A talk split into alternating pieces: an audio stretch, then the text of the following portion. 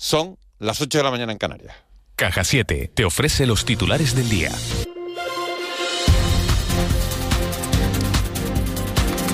Es estabilizado el incendio que afecta a la parte central de la cumbre de Gran Canaria. Sobre las doce y media de anoche quedó finalmente estabilizado ese fuego entre el pico del Pozo de las Nieves y la caldera de los Marteles, que ha afectado a unas 400 hectáreas. Casi toda la zona se encuentra ya fría y solo queda algún punto caliente. Lo ha confirmado a Canarias Radio el jefe técnico de emergencias del Cabildo de la isla, Federico Grillo. Casi 70% del flanco izquierdo ya está liquidado, el flanco derecho igual. Estos están ya liquidados fríos. Se han revisado con drones durante la noche, con imágenes termográficas. Los sectores eh, de cabeza, riscos de Tirajana, Pinar de Mesa de las Vacas, están estabilizados. Ya se considera el incendio de 12 lugar como estabilizado. El Cabildo de Gran Canaria ha confirmado esta mañana que ese fuego ha quemado finalmente una vivienda situada en el cruce entre la carretera que conduce al Pico de las Nieves y la vía que se dirige hacia la caldera de los Marteles, la GC 130. Y el origen de este incendio han sido los trabajos de una desbrosadora en el cortijo de Huertas a unos metros de los llanos de la PES. La Guardia Civil investiga a un hombre de 29 años que realizaba esas labores con una empresa privada a la que el Cabildo de Gran Canaria había contratado. Antonio Morales es el presidente de la institución.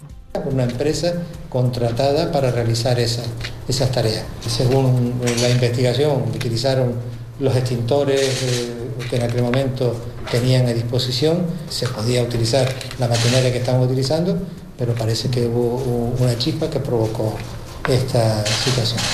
La COE, la patronal empresarial altinerfeña, pide al nuevo gobierno de Canarias a tomar medidas para aumentar la productividad. Su presidente, Pedro Alfonso, ha explicado aquí en De la Noche al Día que si no se mejora la productividad, se dificulta la creación de empleo. Nosotros lo que le hemos pedido al gobierno, y, este gobierno, por lo menos, primeros discursos que ha dado, eh, ha aceptado un poco las tesis que nosotros les hemos ido presentando a todos los partidos en la campaña es que sin productividad en las empresas es imposible crear nuevo empleo.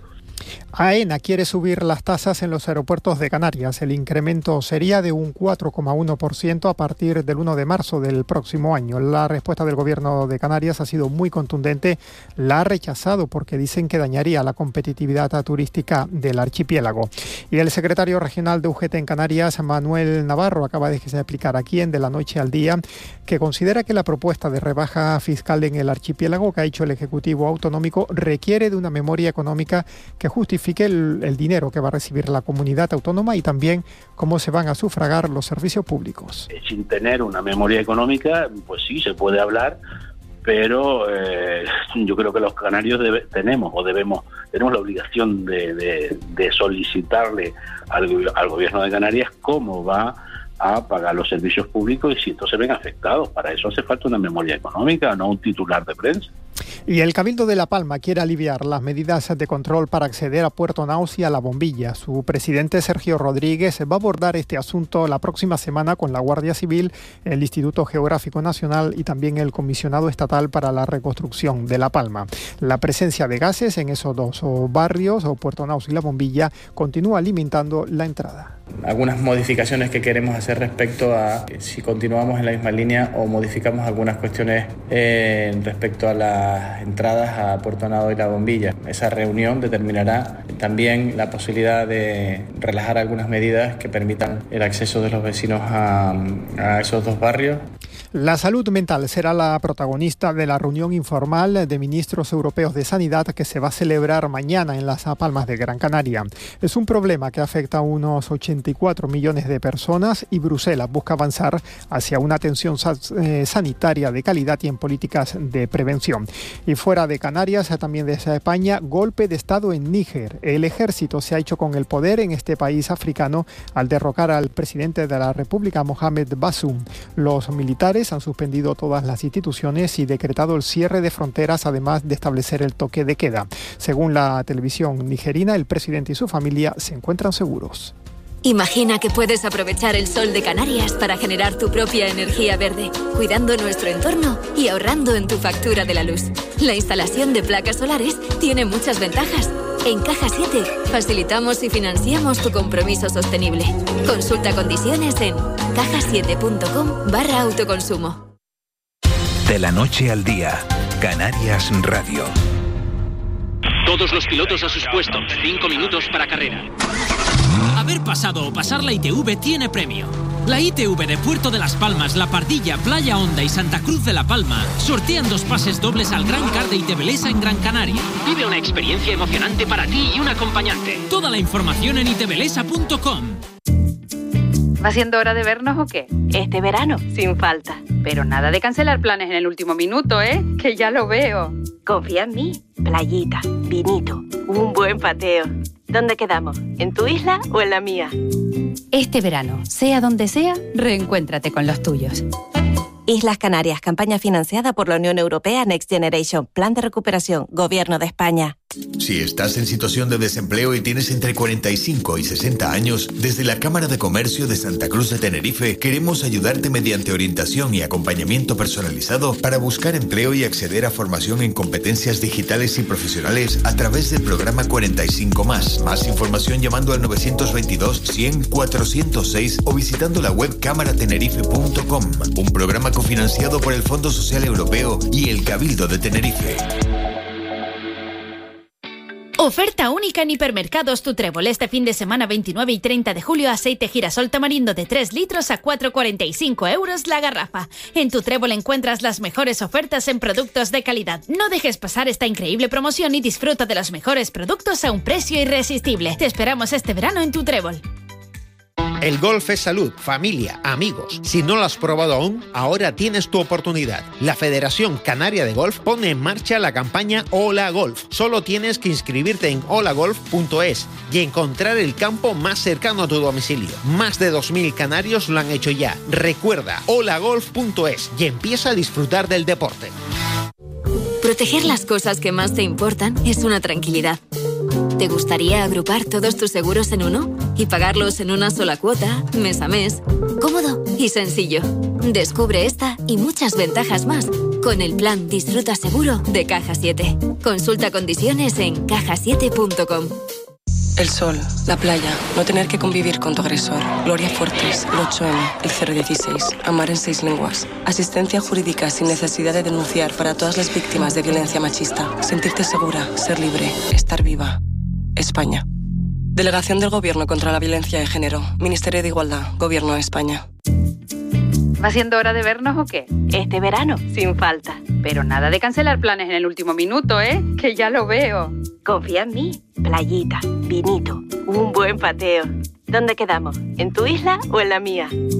Este verano, sea donde sea, reencuéntrate con los tuyos. Islas Canarias, campaña financiada por la Unión Europea Next Generation, Plan de Recuperación, Gobierno de España. En Cristalam tenemos la solución definitiva para el exceso de calor en edificaciones. Nuestras láminas de control solar 3M para cristal con una reducción térmica de más de un 80% y libres de mantenimiento son eficiencia energética en estado puro, sin obras, sin cambiar los vidrios, en exclusiva en Canarias, solo en Cristalam. Visítanos en cristalam.com. De la noche al día, Miguel Ángel Dasguani. El desayuno.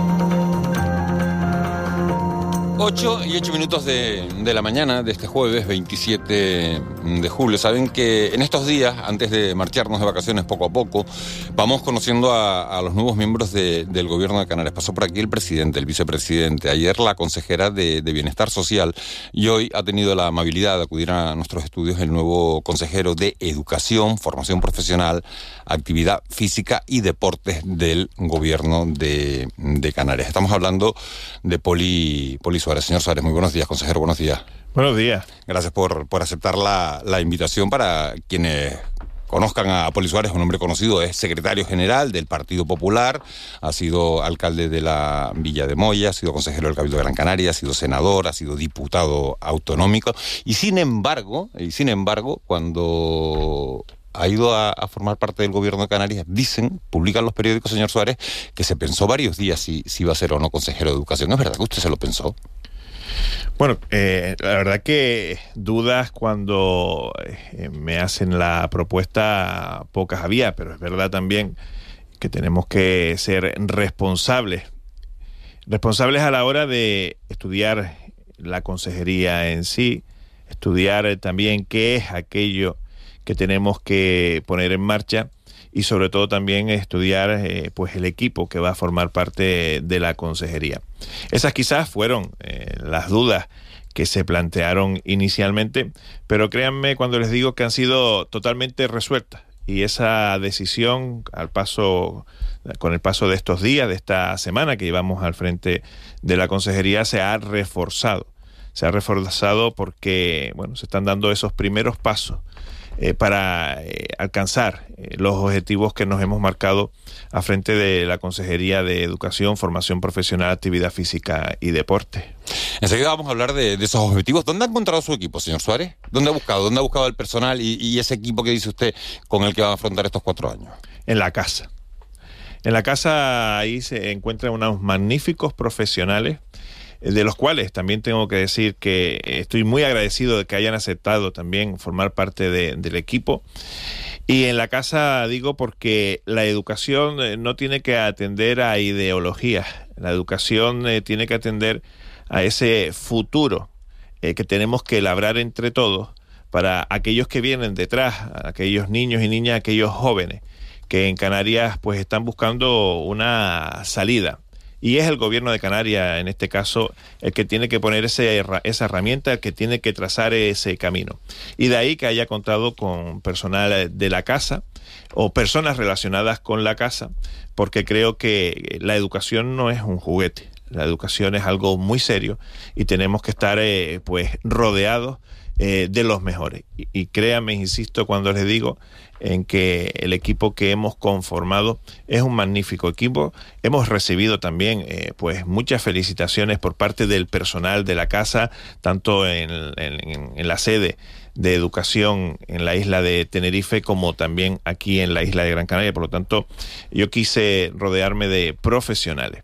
Y ahí está, ahí está el equipo que hemos conformado. Es verdad también que hay personas en otras áreas sin ser educación que vienen eh, pues avaladas por esa gestión al frente de distintas administraciones o distintas áreas en diferentes administraciones, como puede ser, eh, pues me viene a la cabeza ahora eh, Ángel Sabroso como viceconsejero de, deporte.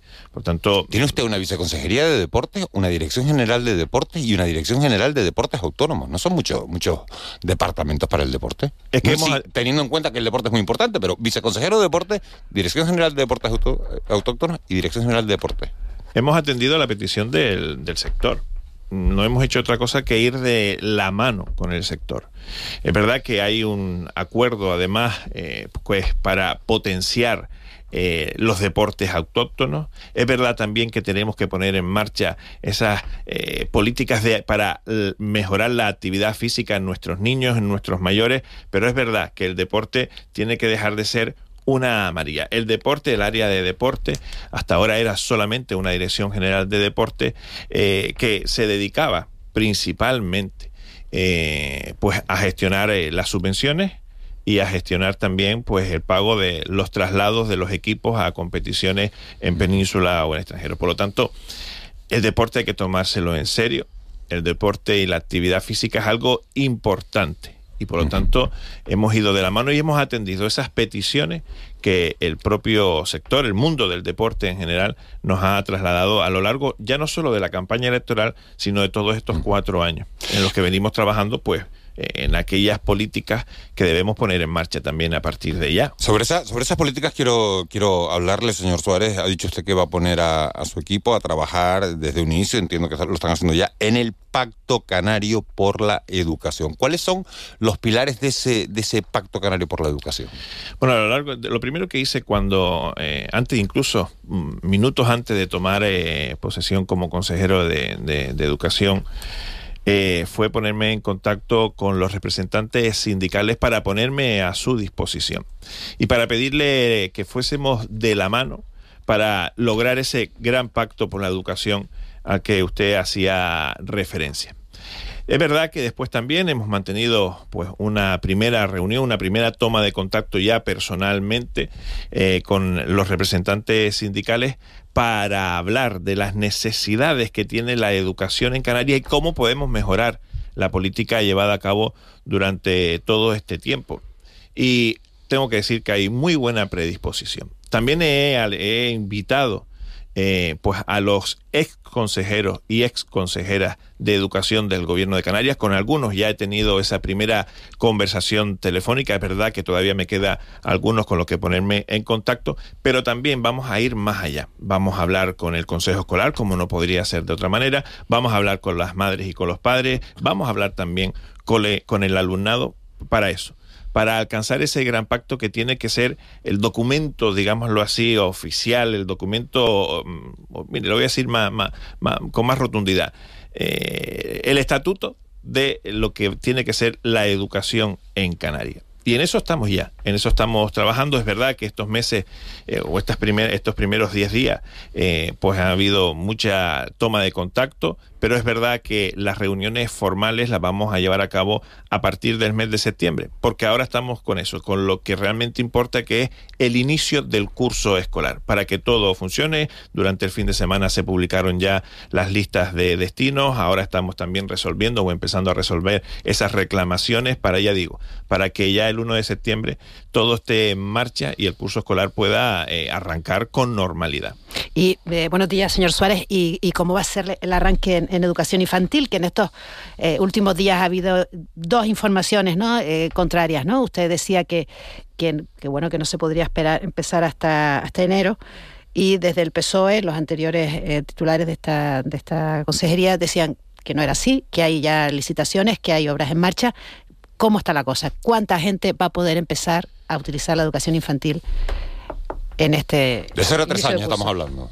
Bueno, realmente de dos a tres años. Pero eh, lo cierto es que las 597 plazas que se han marcado para el curso 22-23, esas siguen en marcha, como no podía ser de otra manera. Cuando yo eh, me refiero a que eh, el curso 23-24 para la educación infantil de 2 a 3 años no va a poder comenzar en septiembre, es una realidad y me baso en eso con los informes técnicos. Es verdad que ha habido obras licitadas, pero esas obras licitadas no se han puesto en marcha. Estamos hablando de 1.196 plazas para el curso escolar 23-24. Insisto, hay obras que han sido licitadas, pero que no se han empezado a, poner en marcha. Y hay obras también, que es lo que llamamos el lote C, que ni siquiera han sido licitadas. Por lo tanto, yo tengo que hacer eh, un ejercicio de responsabilidad y de información.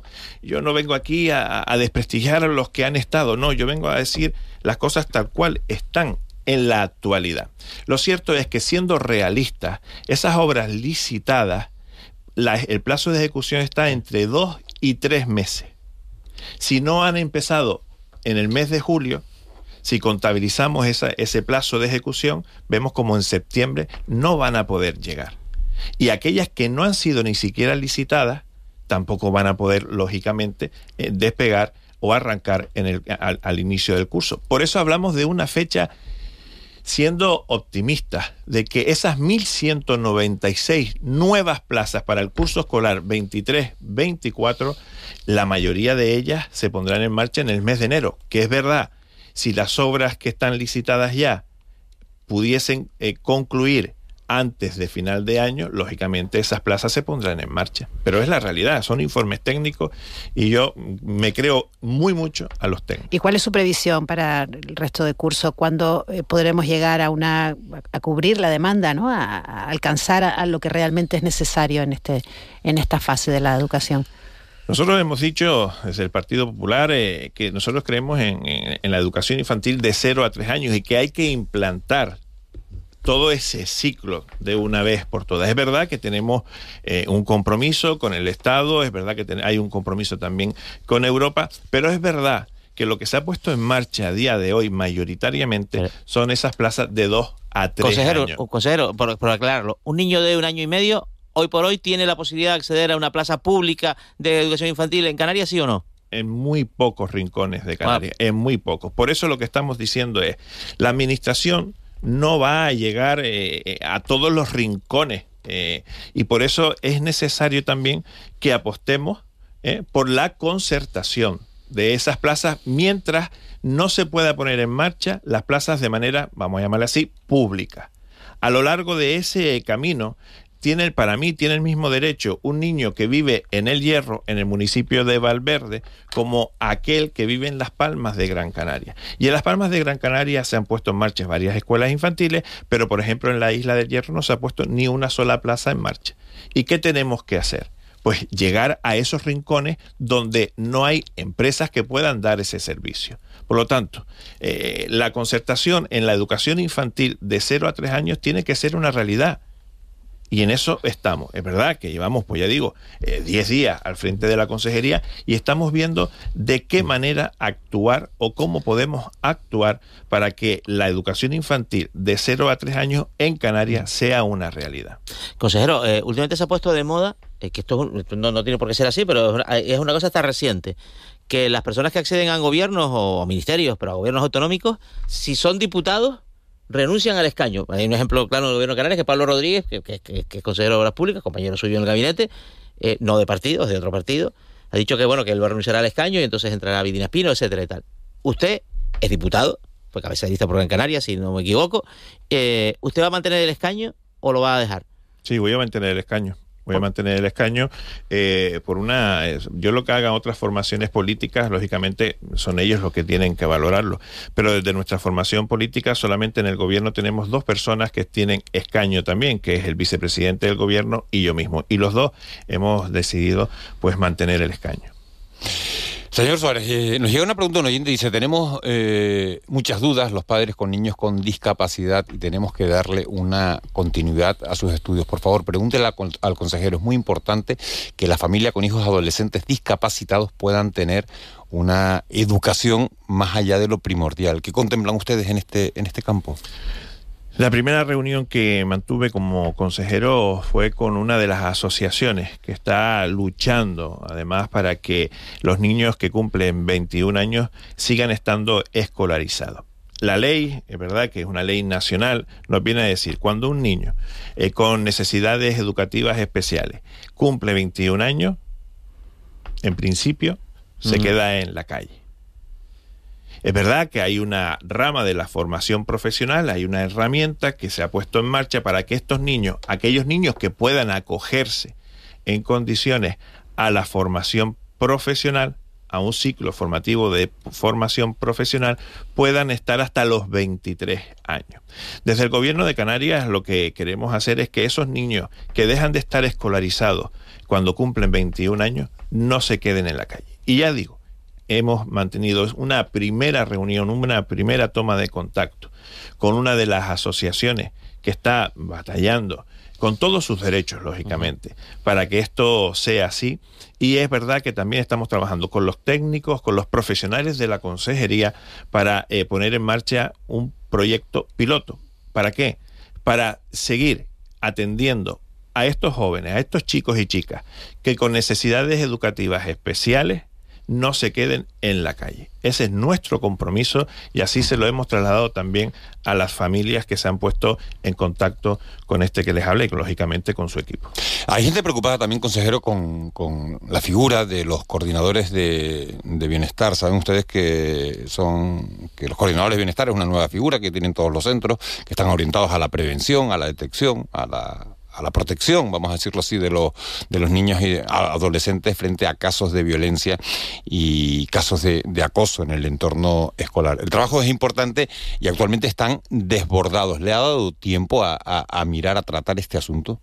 Sí, bueno, tiempo, es verdad que todo. Acaba de llegar, lo estoy preguntando, claro, lo estoy preguntando. Es verdad que recién llegado, eh, pero bueno, son asuntos en los que están puestos distintos focos, ¿no? Y que preocupan. Sí, pero para eso también se nombra al equipo, ¿no? Eh, yo creo que eh, hay que distribuir, ¿no? Hay que repartir el juego entre los responsables de las distintas áreas y para eso ya está, por ejemplo, el viceconsejero de Educación o los directores generales. Pero yo mismo también me he preocupado por el asunto y es verdad que vamos a seguir que, manteniendo esa prestación, ese derecho que tienen esos niños y niñas. Y es verdad que vamos a intentar eh, mejorarlo. Pero ya digo, es todo una valoración muy rápida de la situación y como estamos también con el inicio del curso escolar, pues es verdad que a lo mejor estamos más enfocados a eh, pues tramitar o, eh, como decía con anterioridad, poner en marcha el curso.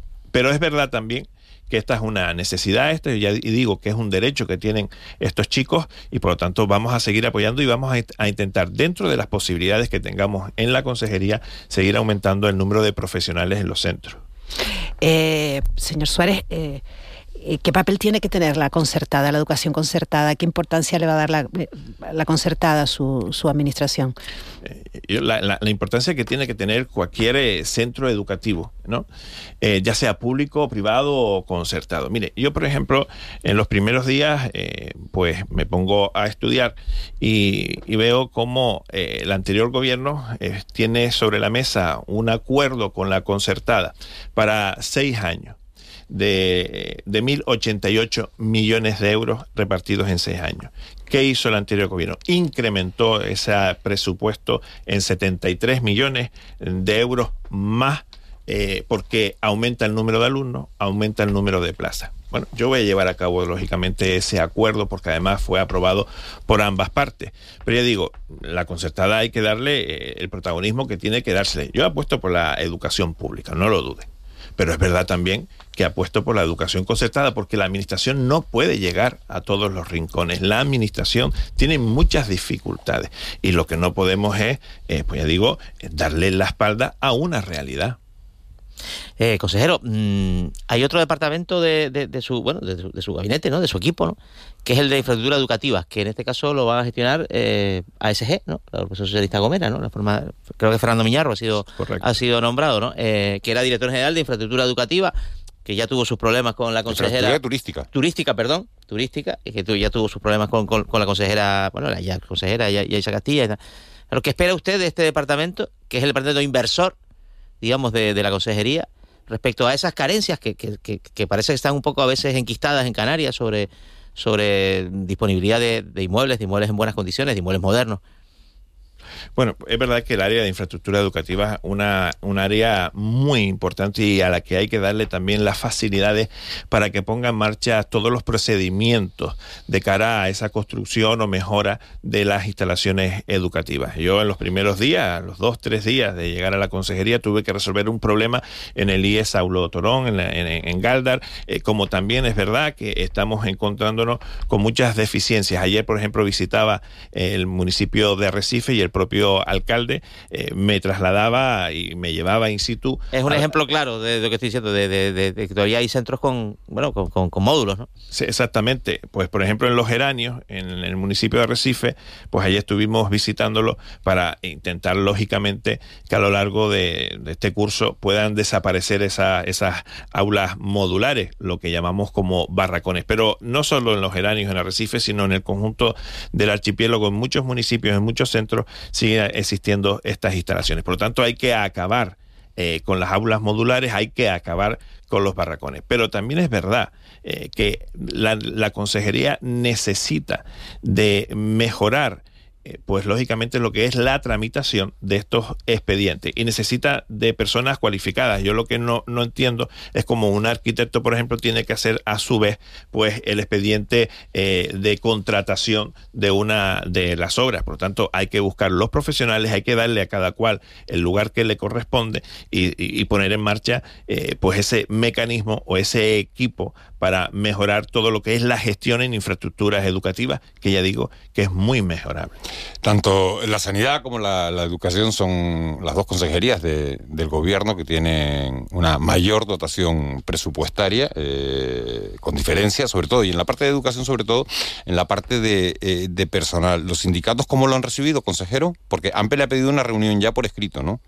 Bueno, eh, nosotros, y así lo, yo lo primero que hice, insisto, fue el sábado antes de la toma de posesión ponerme en contacto con alguno de los sindicatos cuando finaliza la toma de posesión con el resto de sindicatos para ponerme a disposición. Yo no he visto rechazo eh, por parte de los eh, representantes sindicales a, mi nombramiento o, o a mi persona, ¿no? Es verdad que la primera reunión que mantenemos de manera digamos, oficiosa, eh, es también con los representantes sindicales. Lo hicimos en la isla de Tenerife, en la sede de la consejería, y allí lo que se hizo fue escucharle. Nada de politizar reuniones. Todo aquel que me conoce sabe que cuando se llega a las instituciones, y esa es mi creencia, no se puede politizar, no se puede ideologizar eh, eh, pues la actividad o la gestión en el día a día de la consejería.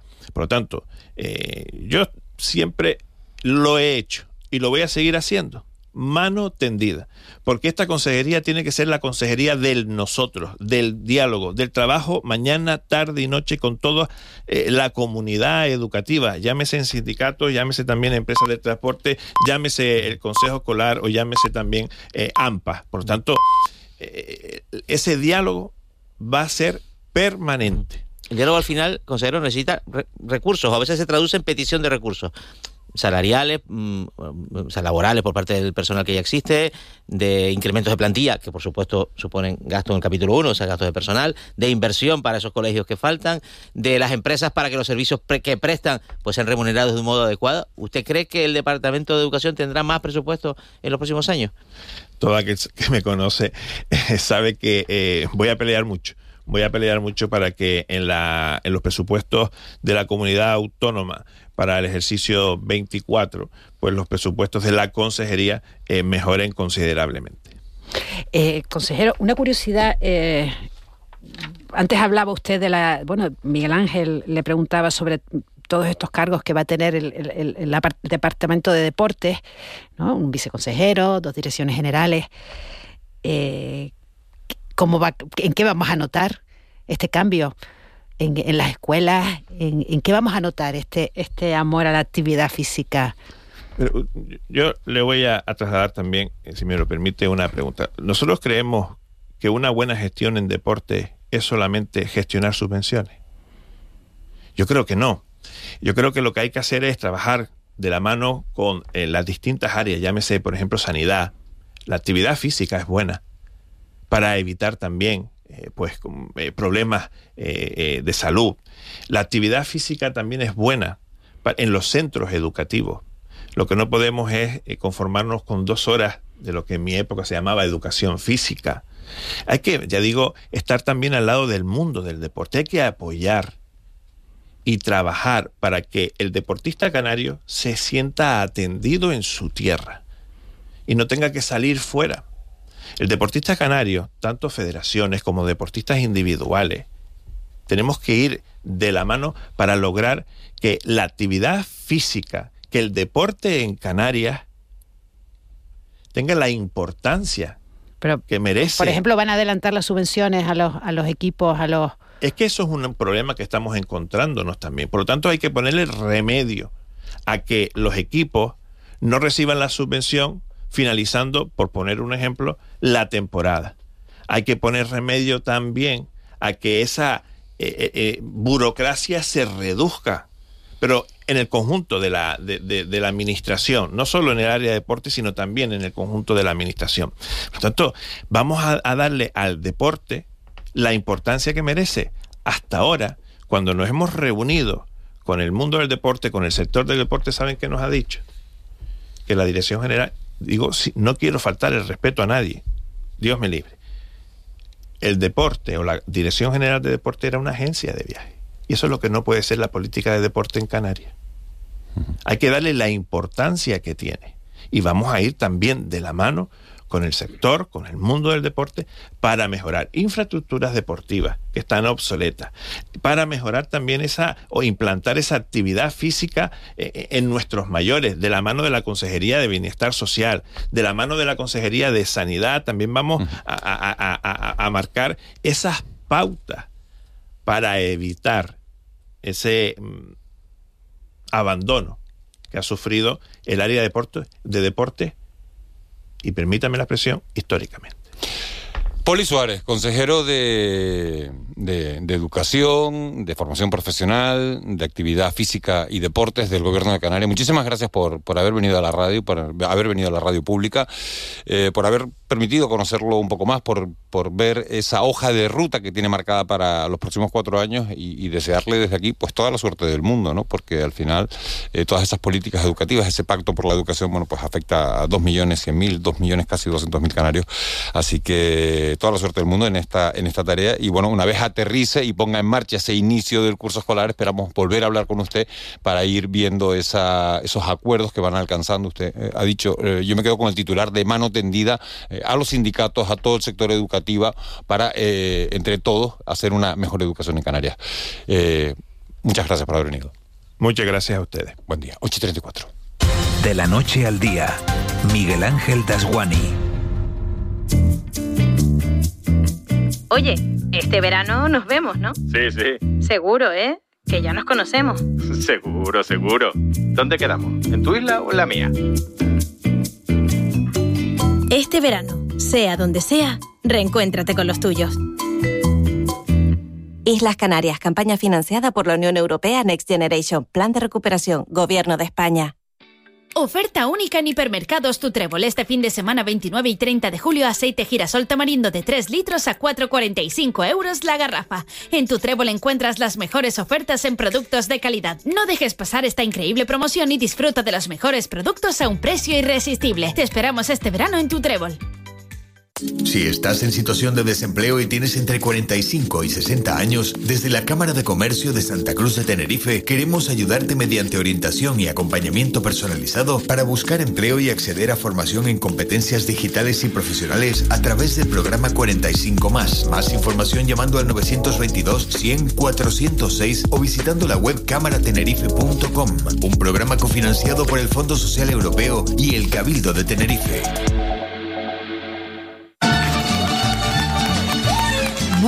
Los ritmos del mundo al Festival de Folclore de Ingenio. Este viernes a las 10 de la mañana desde el local social de Los Molinillos, el equipo de Una más Una te invita al certamen folclórico más internacional de las islas. Canarias Radio. Contamos la vida.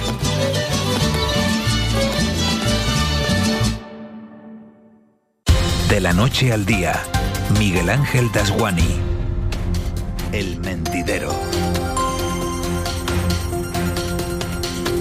8 y 36 minutos de, de la mañana nos metemos en tiempo de tertulia, en tiempo de análisis periodístico. Siguen con nosotros Ángeles Arencibias con Manuel Betancourt y se incorporan a este, a este tiempo de radio Leopoldo Fernández Cabeza de Vaca. Leopoldo, buenos días. ¿Qué tal? Buenos días a todos. Y, Ma- y Saro Prieto, Saro que está por, por teléfono, ¿no? Sí, Saro, sí, ¿cómo buenos estás? días, ¿Cómo buenos estás? días. Bien, bien, Acá. bien. Eh, Juanma Betancourt tiene los datos de la EPA que acaba de ser públicos la agencia F, además. Sí. Sí, Pues ¿no? yo no lo sé. No, no, no, no lo cuenta Juanma que para eso. Oye, que. No, no, la, la- la EPA vamos a ver, ti- tiene un dato récord a escala estatal, 21 que millones. supera Sí, por primera sí. vez los 21 millones de, de trabajadores eh, y el paro cae, según la encuesta de población activa, al 11,6, que es el nivel, el nivel más bajo desde 2008. El paro en, en Canarias ha bajado en un año en 25.200 200 personas. Eh, el dato de Canarias es muy bueno, el anual, o sea, o sea, si haces el saldo del último año, eh, y ahí está Canarias a la cabeza en creación de empleo. Eh, no es tan bueno, eh, ahí estamos por debajo de la media, en el último trimestre. El último trimestre hay una dinámica positiva, pero Canarias el, el- el- el empleo creció eh, un 2,24%, el empleo, no el paro, el empleo en Canarias creció un 2,24% en el último trimestre, eh, mientras que la media española fue el 2,95, o sea, estamos un poquito por debajo de la media. Sin embargo, en el saldo anual, el, la caída, o sea, el crecimiento del empleo, perdón, en Canarias, el anual es el 5,23 y la media española es el 2,88. O sea que vamos, que el- y, y- y el dato estatal es bueno, muy bueno, ¿no? Como, Muy bueno, como ¿no? para que Pedro Sánchez dijera que las elecciones fueran el- el- este domingo. Este después de la domingo. Y igual le, recorta un par de diputados, en fin. La- bueno, la, la política es esto, es contexto también, ¿no? Pedro Sánchez, que, que, como decíamos hace, hace un ratito, va de, va de vacaciones la semana que viene. No tiene ninguna prisa en formar gobierno. Ha dicho que no tiene demasiada prisa, que las negociaciones van a, a- a su ritmo. Y, y parece que no vamos a tener gobierno en España, eh, si lo tenemos, hasta septiembre mínimo, ¿no? Yo creo que sí, pero bueno, esto es como lo de los belgas, ¿no? Aquí, o como los italianos en su día.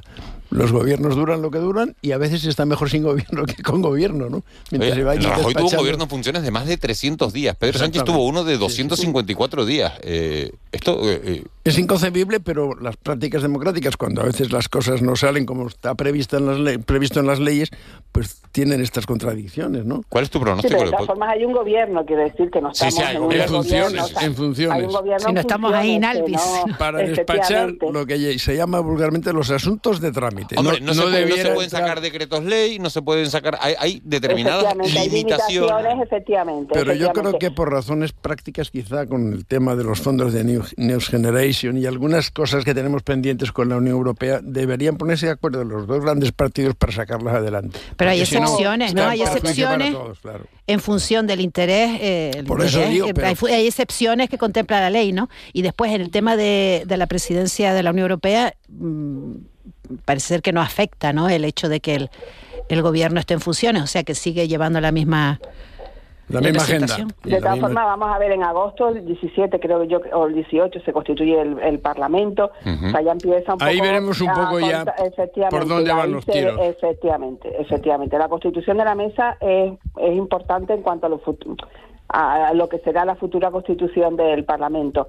¿Tú qué ahí crees que va a pasar, Saro? contar, mm, Pues mira, hombre, ahora mismo, mm, ahora mismo yo creo que, que hay que es Pedro Sánchez el que el que va a formar gobierno, pero tampoco lo tengo claro porque mm, Tú estás entre Pedro Sánchez o una repetición electoral. sí, porque yo creo que Rajoy está ahora Rajoy, Núñez Feijóo lo tiene lo tiene más complicado numéricamente, o sea que, que no hace falta hacer ningún listo, numéricamente lo tiene más complicado. Y, y el que lo tiene más fácil es Pedro Sánchez. Lo que pasa que tiene unos socios, un socio, un posible socio que Junts que lo se lo va a poner difícil, dificilísimo. ¿Leopoldo, tu pronóstico? Yo creo primero que, que efectivamente a partir del 18 vamos a saber por, por dónde va el gobierno, porque si salen unas cortes de izquierda, bueno, un congreso Una- de, una mesa, de izquierda, una mesa del Congreso. una mesa de izquierda, evidentemente el presidente o la presidenta del Congreso será de izquierda y los órganos, digamos, directivos de- del Congreso de los Diputados serán de izquierdas. Otra cosa es el Senado, donde el PP tiene mayoría absoluta. Quizás vamos a... a- Pero dicho, pero dicho eso, mi opinión, que, que Feijóo no tiene ninguna posibilidad, ni remotamente. Pero sigue diciendo que sí, ninguna, ¿eh? Ninguna. ¿De dónde van a salir los votos, Miguel? ¿Y por qué? No, ¿Y no, lo qué? tiene que Vamos a decir. ver, el Pero único- Miguel lo tiene que decir. Él no Pero puede ¿por decir, qué? no, no me, no me presento a la investidura, porque entonces es... Oye, Ángel Víctor Torres aquí dijo, no tengo ninguna posibilidad. Porque sabía Y, que y había un Rajoy en su momento no, no Sabía que había un pacto. sí, sí. Rajoy también renunció. renunció al encargo pero del rey. Ayuso, Ayuso ha dicho... Arrimada. Hay, hay un pacto. Ver, o sea, ¿sabe, sabe Ayuso Ayuso creo que se ha ido, ver, se ha ido Rajoy- del pico, con perdón Pero por la expresión. No hay ninguna cosa que, afirme el renunció- tema. Rajoy renunció eh, a la posibilidad de ser investido porque sabía que al otro lado tampoco había ninguna posibilidad de ser investido. Efectivamente. Y acabamos como en elecciones. Y a la segunda sí que Rajoy fue investido. Ah, Si al otro lado no hay opción, pues tú, bueno, pues tú, tú renuncias a la tuya porque la tuya tampoco es viable.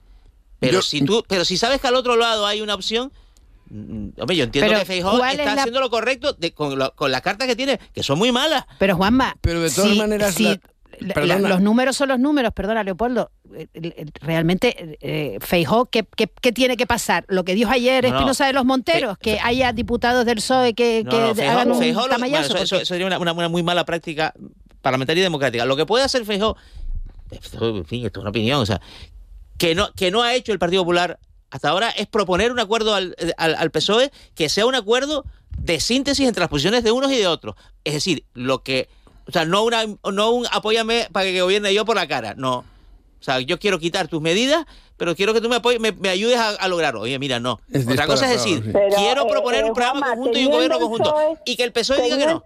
Eh, claro, teniendo el PSOE una alternativa Bueno, que para diga que no. Que Pero- diga que no. No, yo no, creo que sí, yo creo que diría que no. Bueno, yo creo sí, que diría que no. yo también lo hay, pienso. hay un asunto diga. hay un asunto que me parece que es una cuestión previa fundamental Rajoy no puede hacer absolutamente nada si no le encomienda perdón eh, si el rey no le encomienda la formación de, o que se someta a la moción de censura y entonces para mí el problemón es para el rey porque como el artículo 99 de la Constitución no especifica en qué condiciones se tiene que encargar esa función, el rey tiene dos posibilidades. O encargársela a Rajoy, que es el... eh, perdón, vuelta otra vez. A Feijóo. A Feijóo No te gusta Feijóo, ¿eh? Porque es... No me gusta. ¿no? porque es el legítimo vencedor de las elecciones, aunque no tenga posibilidades. Eso, eso, es lo que hará, ¿no?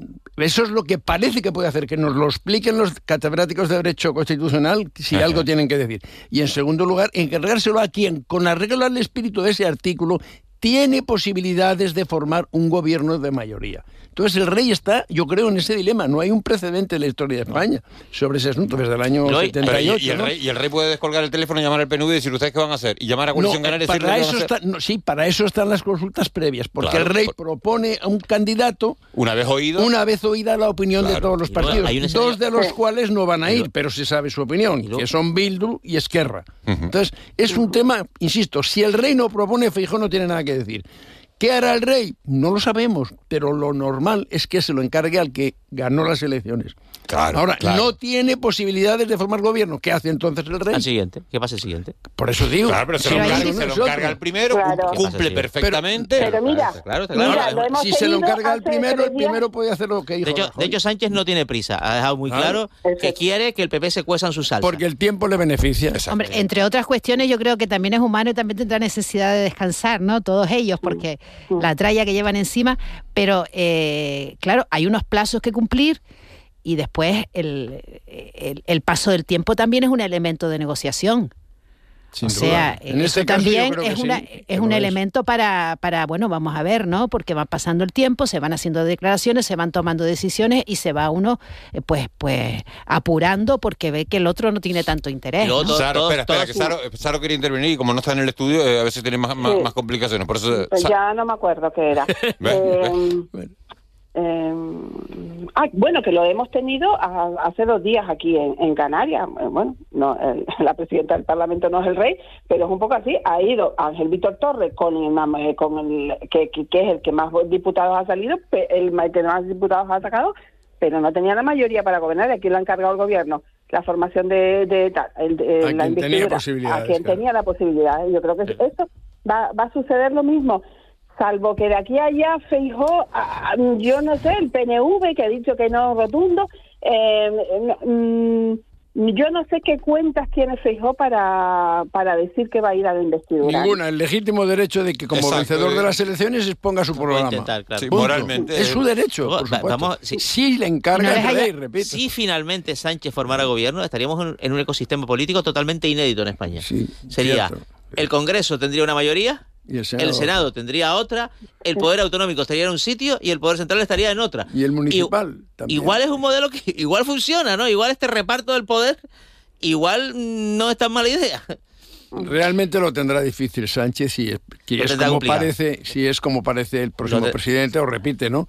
Es muy complicado. Con las comunidades autónomas más importantes salvadas, el País Vasco y Cataluña en contra, con los municipios más importantes en contra, con el Senado en contra, es muy difícil legislar eh, o por lo menos salvar los obstáculos que legítimamente le pueda poner el Senado, que no son pocos, en el retraso, en las deliberaciones, en mociones, en comparecencias, etcétera. No, le, cambiará, me- le cambiará está las llamando- leyes. Le cambiará las leyes un poco por fastidiar. Para volver a otra vez al principio. claro. Decía que me, que me está llamando, bueno, supongo que ustedes también la atención, eh, eh, este teatrillo en torno al liderazgo de Feijó, eh, si Feijó debe seguir liderando el PP después de este resultado o no. Eh, la intervención de Ayuso diciendo que ella no quiere para nada eh, eh, Asumir. asumir ese, ¿no? posibilidad. Que ella no va a frente este, para- este para- caso, ¿no? Por plantear su candidatura a ser líder del PP. Después, eh, la expresidenta de Madrid, Esperanza Aguirre, ha dicho que Ayuso es la mujer oportuna. Me, me llama muchísimo la atención, ¿no? Porque eh, creo que decasta, ¿no? Decasta al propio partido, ¿no? En este en este interín, ¿no? La señora Ayuso siempre Sí. tiene el don de la inoportunidad. No, señora Aguirre. Ayuso. Perdón, Aguirre, Aguirre, Aguirre, tiene ella el, don- dice el que don no, de la inoportunidad. La señora. Ayuso, que, que mucha gente la vea, incluso me pluralizo, la veamos como posible candidata en un futuro, sí, pero derribar ahora, como ella dice, al señor Rajoy, que hace dos días era aclamado, Feijóo, De todas formas, claro, de todas. No, no, es que, es que hay, hay una especie de asociación de, de- mental, a mí me pasa también, Sí, entre sí, Rajoy, sí. Feijó, Aguirre y Ayuso, porque en el fondo Sí, unos sí, son sí. herederos de los otros, ¿no? Sí. De todas formas, eh, madre mía, cómo estoy hoy, que se me fue otra vez. Eh, mm, No recuerdo. No sé, no sé, bueno, cuando, cuando te acuerdes. que- que- que lo- te estaba dejando el tiempo, Saro, porque iba a cambiar de tema. Vamos a ir a contar que ponga Holiday de, de Madonna otra Perdón, vez. perdón, es que como no lo digas sobre la marcha se me fue la idea. Bueno, bueno, la, cuando la recuperes, cuando la recuperes nos avisa. Vale, vale, Eh, sí. Titulares con los que se queden. Yo no sé si Leopoldo o Saro llegaron a oírla, han, han oído o han podido seguir, eh, porque estaban de camino hacia, hacia la radio la, la entrevista con, con Poli Suárez, el nuevo consejero de, de Educación del Gobierno No, de no la Canarias. consejero de Educación, Formación Profesional, Actividad Física y Deporte.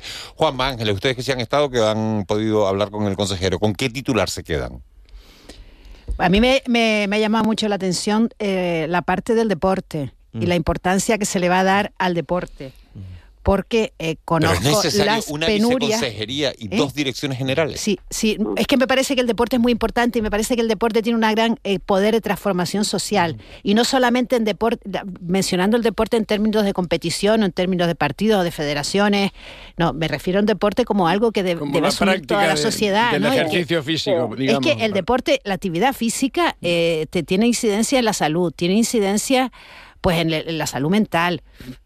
Y mi edad opinión, escolar, el- es- en la edad escolar es fundamental, es fundamental porque ayuda a organizar, ayuda a que a que mm, mm, a que los a, a que los chicos tengan claros los tiempos, los la- las tareas. Yo mm, he sido mil veces, o sea, a mí el aspe- cuando a veces escuchaba, es cuando yo tenía a mis hijos pequeños, ah, pues lo voy a quitar de deporte porque no sé qué. Yo creo que es lo peor, o sea, el deporte es lo que ayuda a, a- a- a la organización diaria de las tareas. a- yo creo que, que además que hasta la cabeza la pone en orden en, en lo- en los jóvenes. Para mí es fundamental.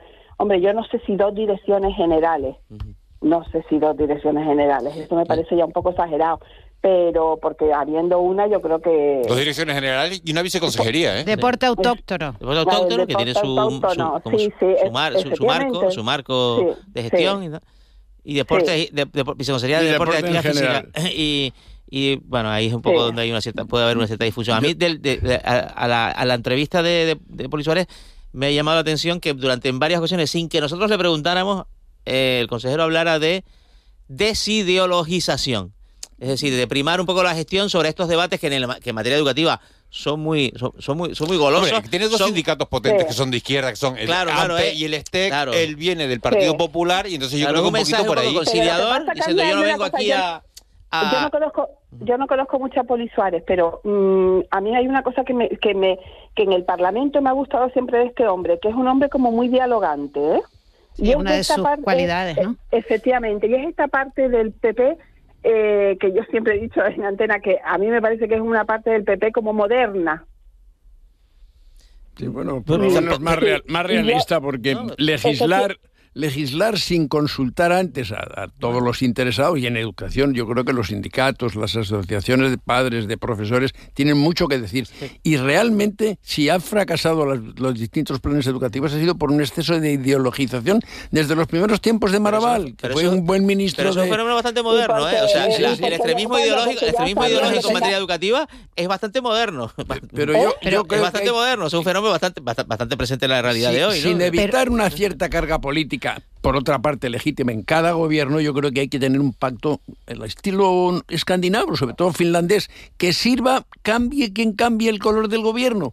¿Por Sí, qué? Porque mira, es lo más eficaz, que no haya bandazos, estoy- que no haya cosas que, que des- descentren todos los planes educativos. Sí, pero hablamos de estoy harta ideología. de escuchar, estoy harta de escuchar un- a un pacto por la educación y cada vez que llega un gobierno cambia, Lo cambia, todo, claro, lo, lo- lo que había lo anterior. Es que yo eso no lo entiendo. Que se lo pregunten a los docentes, que son los que lo sufren, a ver qué pasa. ¿no? Y los te padres hablan con los libros de texto, en fin. Con Bueno, eso sería la reforma de la ley CELA que ocurriría si eh, gobierna el Partido Popular, porque lo, lo dijo, ¿no? Sí, Lo ha dicho Eso, pero eh, hablando de ideología, que, que parece que hablamos de ideología y, y en sentido peyorativo, ¿no? Como, No, de, de como algo ideologización, negativo. claro. De- Como algo negativo. Las ideologías, hay ideologías supuesto, que, por supuesto. eh, que han contribuido Sí, al progreso claro. de la humanidad. por supuesto, por Otras supuesto. que no. Sí, sí, otra cosa es Sí, pero los sindicatos reciben mejor y además lo han hecho público. Un gobierno de izquierda con gobierno de derecha. Los empresarios reciben mejor a un gobierno de derecha con gobierno de izquierda. Lo han dicho de-. Es así, de- es así, pues es así, las- Miguel Ángel. Y de hecho, Depende de las el- medidas que implemente, ¿no?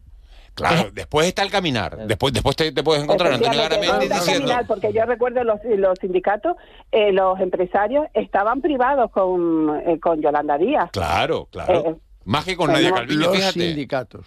No, no, y los, No, y los- y los- bueno, y los la laboral fue pactada, ¿eh? Los empresarios hasta cierto momento, hasta cierto momento, Pero los que empresarios fue el salario mínimo. O, ah, mira, los empresarios les preguntaban y estaban más felices con Yolanda Díaz sí, que con sí. Nadia Calviño. Pero repito, Que hasta, cuan- cuando en hasta que apariencia- llegó el asunto del el salario mínimo. pero Exacto. Ahí se consiguieron rompió pactar una todo. reforma Correcto, laboral, correcto. consiguieron pactar una reforma Sí, sí, sí, laboral sí, que el era tema de los- imposible. El tema de los ERTES y demás y tal. Sí, pues, sí, sí. Efectivamente. Y en el apartado este de, política, sin duda. de ideología, de lo que hablamos de ideologización, eh, podemos meter lo que dijo de la concertada y la pública, ¿no? Poli Suárez, que dijo yo soy, eh, estoy a favor de la enseñanza pública, también es un elemento que entra en eso que llamamos ideología respecto a la enseñanza, ¿no? Identificamos la el, el- el- el apoyo o la, priva- eh, eh, la priva- pri- prioridad a la privada o a la concertada y lo, y lo identifi- Uno- uno identificamos con la dice- política de la Comunidad de Madrid. Un oyente dice que no le quedó nada claro lo de los niños de 0 a 3 años. Claro, pues no está claro si, si el programa ya se ha desplegado desde los,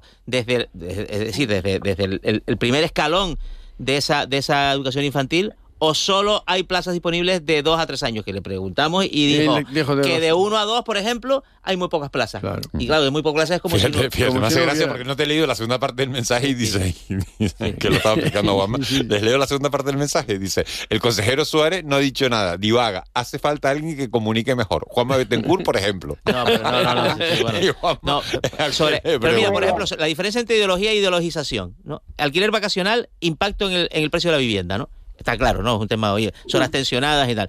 Tú dices, ¿hay zonas de Canarias donde el, el alquiler vacacional está tensionando el precio de la vivienda? A lo mejor, pues, no sé, por empezar, puedes pensar en Guanarteme, puedes decir, sí. Y entonces tú dices, vamos a establecer limitaciones eh, que, que también son resultado de, de- de un diagnóstico, de una ideología en, en esta actividad.